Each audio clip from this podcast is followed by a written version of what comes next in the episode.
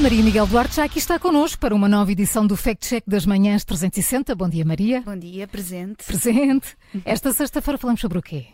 Fim Falamos semana. fim de semana, mas Sim, não, não tem nada, a ver. com Foi só para enganar. Tu queres que os temas sejam monotemáticos à sexta. à sexta.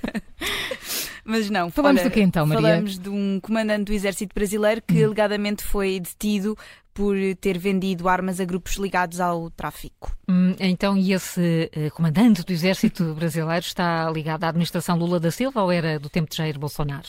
Bem, em causa está o nome do comandante Tomás Paiva, que foi convidado para o cargo por Lula da Silva. Uhum. Esta publicação vem acompanhada de um vídeo com várias imagens, mas que servem de pouco para provar que este uhum. comandante uh, vendeu de facto armas a grupos de tráfico, são só imagens da cara dele. Hum. Não tem ligação, não, tem ligação nenhuma. Mas onde, de onde é que cai essa acusação? Ela está de alguma forma relacionada com algum uh, acontecimento recente? Uh, sim, está ligada a um furto que aconteceu em São Paulo, depois de terem sido roubadas armas ao arsenal de guerra do Exército.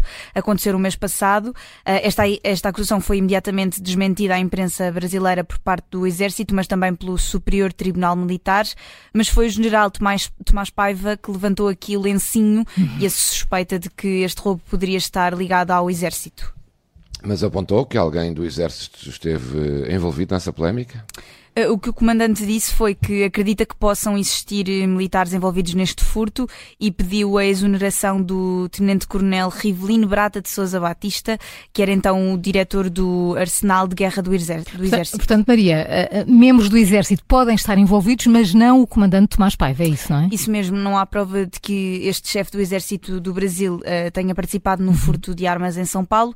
As várias partes envolvidas, tanto o Superior Tribunal Militar como o próprio Exército, já negaram envolvimento de Tomás Paiva. Portanto, aqui é certinho, carimbo vermelho. É carimbo vermelho.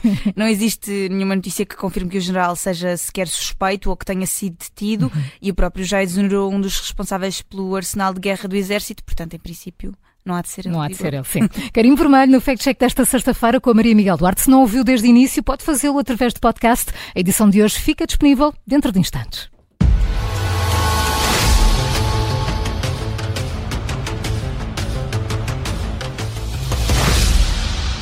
Rádio Observador.